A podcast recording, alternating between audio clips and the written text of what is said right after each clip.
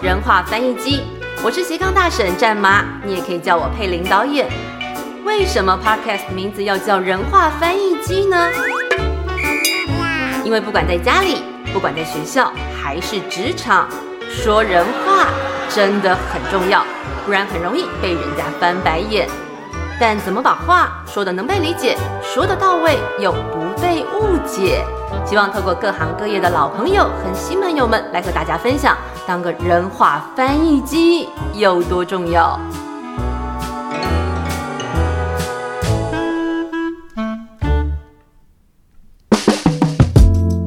欢迎加入人话翻译机，我是佩林。大家有没有因为最近感觉不断升温的疫情，弄得有点焦虑？或是神经兮兮呢？跟大家分享一下，我星期二晚上打第三剂莫德纳，其实呢完全没有不舒服。然后星期三我下午冲去台北，晚上冲回台中，结果呢搭高铁时，隔壁的女生如临大敌，一上车就整个这个座位啦、扶手啦毛起来喷酒精，喷完就往我身上喷，让我觉得自己有点像是蟑螂。不过这一次我自己也恢复沿路带着号称可以抓住空气中病毒的熏蒸瓶，是之前采访的时候一个老师送我的。因为我通常都是诶台铁转高铁转捷运再转 Uber，其实会蛮有心理压力的。所以前几天我一直在思考，怎么样透过这个节目让更多人能够在这个时机点感觉有多一点点的安心呢？后来我在我们台中女中三十一届一对群组中找到答案。这个安心的答案就是这个礼拜要推特辑，我们要岳阳连线澳洲的确诊患者林瑞琴，我们都叫他西瓜。亲爱的，来跟大家打个招呼吧。Hello，大家好，我是西瓜。嗯，我一月八号的时候因为喉咙不太舒服，所以自己做了一个快筛的检测，呃，然后发现自己已经确诊了。嗯，到现在已经一个多礼拜了吧，几乎已经完全的康复，也没有什么不舒服的地方，所以啊，跟大家报告一下，希望大家不要担心。有没有觉得这位确诊者实在是太冷静了？让大家知道一下，呃，西瓜住在澳洲雪梨，你说你月初觉得有点怪怪的，然后一快筛，知道哎，真的确诊了。可是这个过程说起来有点妙，因为前几天呢，那时候我在疯狂赶案子，后来想说休息一下，划了两下 line，就看到我们台中女中三十一届一对群组，因为呢，我们升高三那一年还要去美国表演，所以我们的感情特别好。可是那一天群组里面有别于以往那种嘻嘻哈哈的气氛，看到好多都是诶惊吓的表情，那种气氛感觉就是很冻结。后来往回看，我才看到哦，因为西瓜他说。他确诊了，西瓜，你能不能回溯一下当时的场景？我其实，在群组里面算是蛮低调的。那因为啊，确诊的那几天，刚好有几位同学呢在讨论要打第三剂疫苗，呃，大家似乎都有点紧张，然后也有一点害怕那些副作用。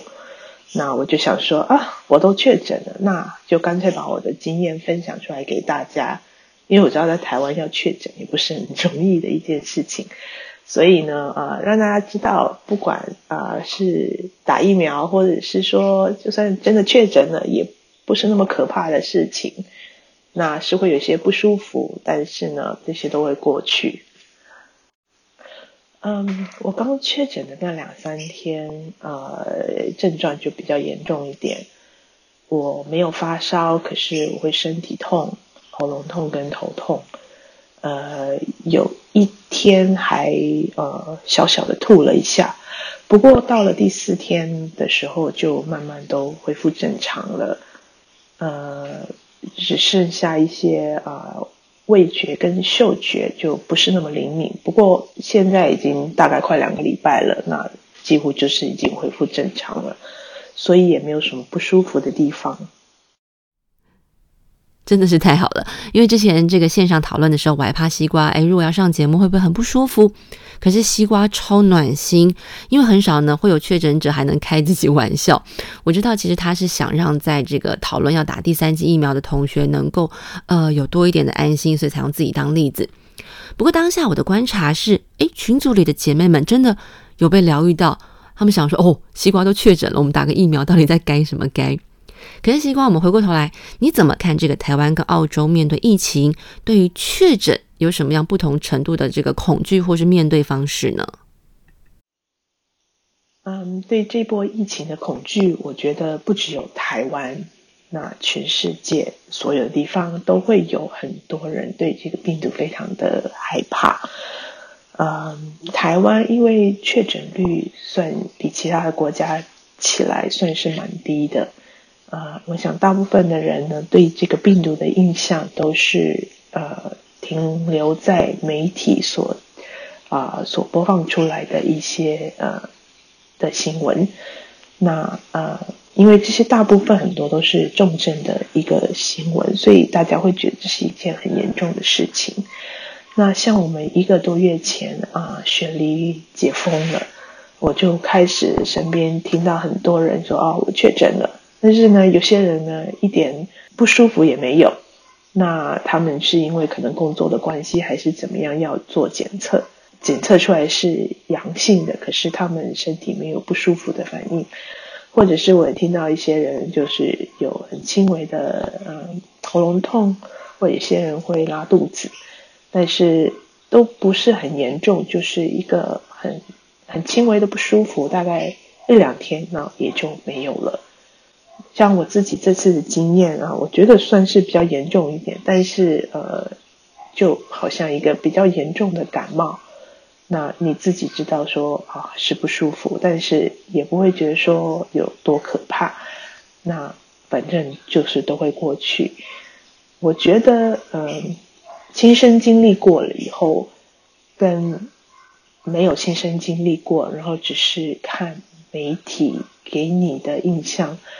这个对心里面的恐惧是呃有很大的影响，因为你自己经历过了以后，你会觉得说，哎，好像 OK，没什么大不了的。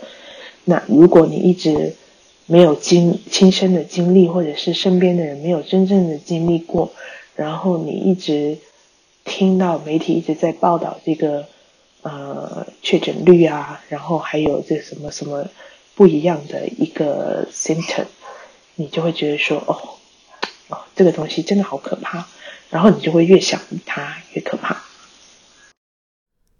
真的，真的是越想越可怕，因为未知跟恐惧可以腐蚀人心。我回想起我之前在这个 SARS 期间跑新闻的时候，印象很深的一幕，就是和平医院在封院之前，我当时在急诊室访问急诊室主任，可是我的眼角余光看到后面有盖着白布的病床推过去，整个背脊发凉。可是那时候呢，诶，还没结婚，也没小孩，就是很敢冲的年纪。可是西瓜刚也提到，这个媒体会放大恐惧，我非常可以理解，因为身边的人并不是很知道。如果啦，假设万一我们确诊之后该怎么办？真的就像西瓜说的，诶，跟感冒一样吗？那后遗症呢？能不能多让台湾的朋友理解一下，到底整个的病程？好像呢，你的儿子女儿也确诊了，那你们有没有什么不一样的症状呢？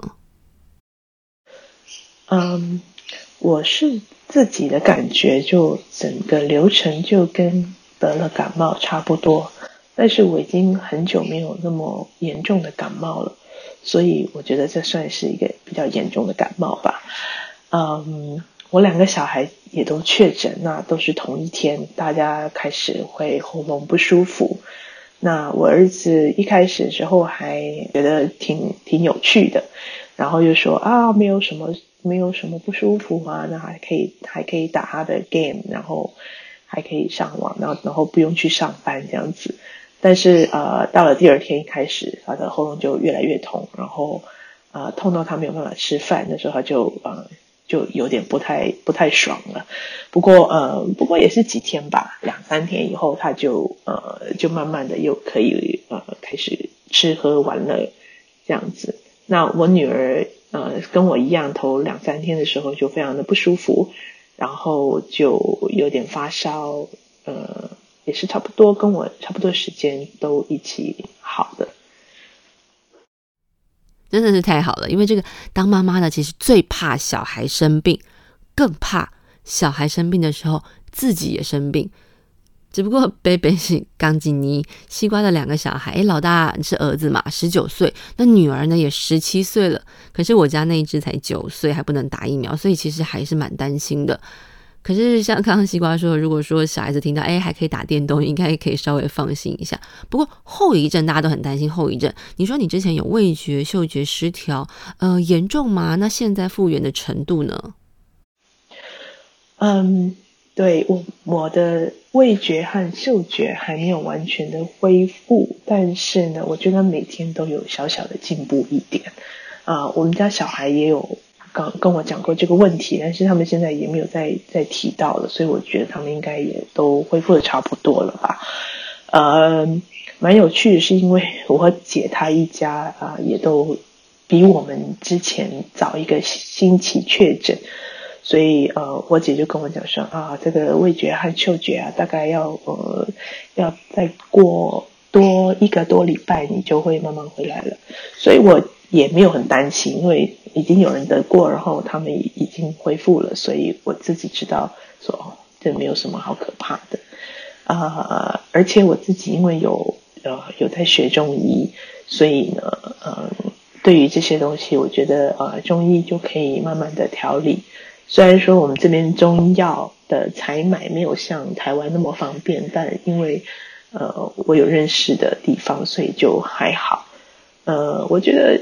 看自己个人自己的呃喜好吧，中西医他们都会有一些后续的呃调养，但是我是觉得自己心里面呢，不要不要觉得好像是自己有什么样的嗯残缺还是什么，你会觉得不要一直觉得说这个 COVID 是一个很严重的事情，然后会留下什么？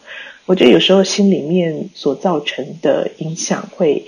会让你的身体啊反映出来你心里面害怕的地方，所以如果尽量不要去那么想，就尽量的呢把自己专注在恢复啊自己的生活，然后呃多去思考一些比较开心的事情，这样子的话，我觉得呃是比较好的。好险你有姐姐。我们有西瓜，其实西瓜现在还是在调养的患者，声音听起来还是有点诶，没有什么力气。可是呢，我非常喜欢西瓜在言语当中刚才透露出那种暖暖的疗愈性，就是让大家知道说，诶，确诊怎么办啊？就治疗啊。那大部分人症状目前看起来好像就是这个轻重不一的感冒。如果就算有味觉、嗅觉丧失，大概十天两个礼拜就会慢慢恢复。可是身体的病好治，千万不要因为过度恐惧。让心里也生病了。不过再问一下西瓜，因为台湾防疫算是蛮严谨的，现在有两派看法。有人说呢，哎，就是要追求这个清零；有人说呢，哎，我们就是要跟国外一样啊，你能够封多久，我们就是要与病毒共存。可是台湾之前还不算封城，大家心里就很崩溃。那描述一下，呃，你跟你的家人是怎么熬过封城这么久的日子？而且你跟你先生做的还是这个进出口贸易耶。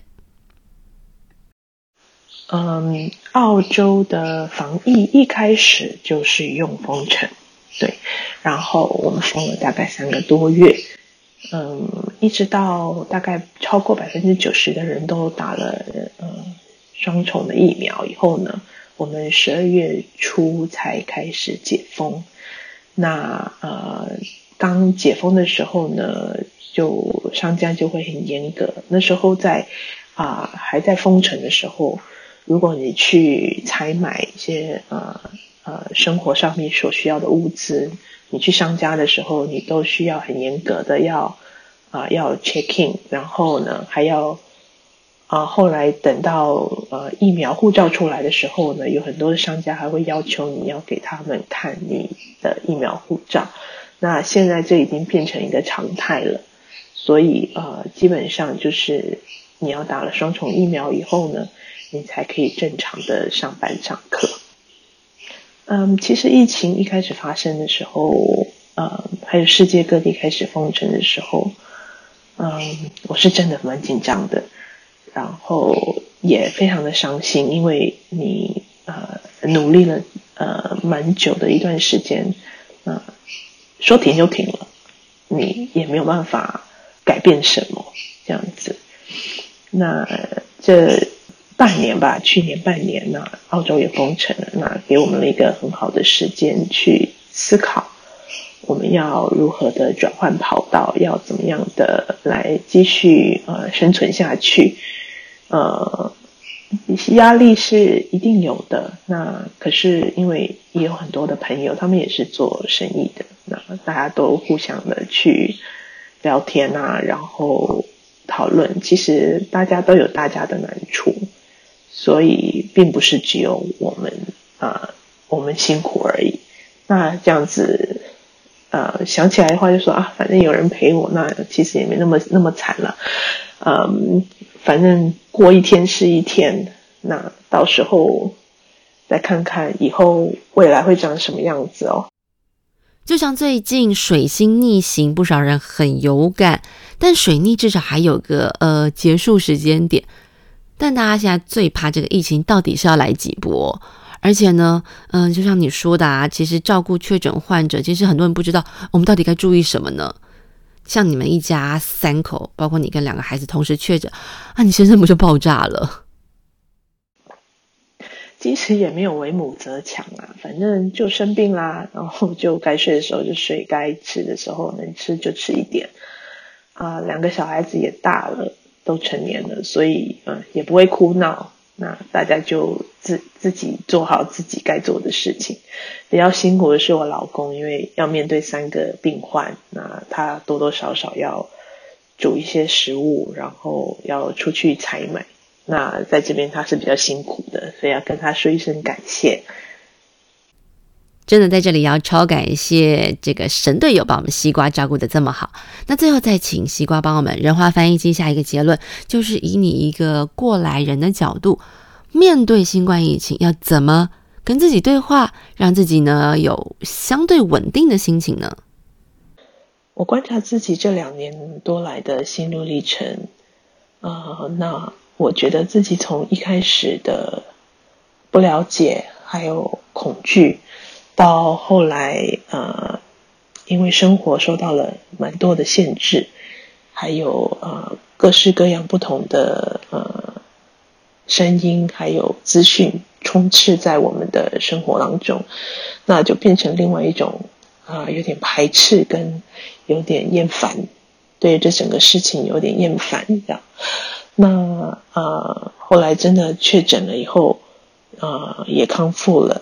我就想说，嗯，我之前的恐惧啊，还有厌烦，好像都是多余的，嗯，可是我想，这应该就是生活的一部分嘛。我们很自然的都会对不了解的东西啊有所害怕。那在经历过了以后，才会发现说，啊，自己嗯，当初害怕的那个点，或者是厌烦的那个点。其实是并不存在的。雪梨在去年十二月初的时候就完全解封，啊，因为超过百分之九十多的居民呢都已经啊打了两剂的疫苗。那我身边的亲朋好友呢，其实大家都做了呃做好了准备，就是呃要确诊一次这样。呃，有很多人也也真的就确诊过了。这样啊，幸好大家的呃状况都不会太差。然后呢，我觉得这是一个蛮蛮庆幸的一个现象。嗯呃，我相信这就是一个新的 normal 吧，呃，新的一个正常的秩序。大家就是会在啊呃谨慎防疫和恢复正常生活之中呢，找到一个呃平衡。疫苗、口罩、酒精，如果这是大家得共同面对的新日常，目前好像也只能这个放宽心，尽人事，做好防疫。可是不要过度焦虑，大部分呢打两剂疫苗确诊的情况不会太严重。但是过年期间南来北往，提醒大家，呃，没有打疫苗的小孩跟身体比较弱的长辈，可能还是要小心一些。今天非常非常谢谢西瓜把自己整个病程的经验跟大家分享。那透过呢他的经历，让大家减少一些莫名的恐惧，真的非常谢谢西瓜，谢谢大家，谢谢佩玲。最后最后再跟喜欢人话翻译机的朋友分享一下好消息，目前推出才一个多月，节目已经上了声浪的推荐名单，是在亲子合作社。呃，感觉自己变得有点老少咸宜。还有一个也蛮猛的，本来呢，其实应该就是我的设定，要找一些有料有梗的专家来聊天。上礼拜看到我们 Apple Podcast 把我们节目列在科技类的推荐，所以我之后也会多多凹我身边强大的朋友，或是最近采访很多这个五大有奖啦、国家新创奖的得主，敬请期待。还有一件事就是上次我写说，如果录特辑要感谢我的小天使贵人们。因为这个节目目前是佩林想说要有好的品质，呃，就租了台北跟台中的录音室，有时候还要搭高铁啦，北中邀请访谈，只是有点可惜，因为目前没有经费是自己剪辑，所以声音上，嗯，再请大家多多包涵。也非常非常感谢相挺的认识跟不认识的朋友，呃，谢谢无名氏在开台时就给我一个八八八的好彩头，也谢谢天龙、过路客、小红妈、海鸥。小翔、若曦妈咪，你们体贴的心意就是佩林最温暖的动力。人话翻译机，我们下礼拜见喽。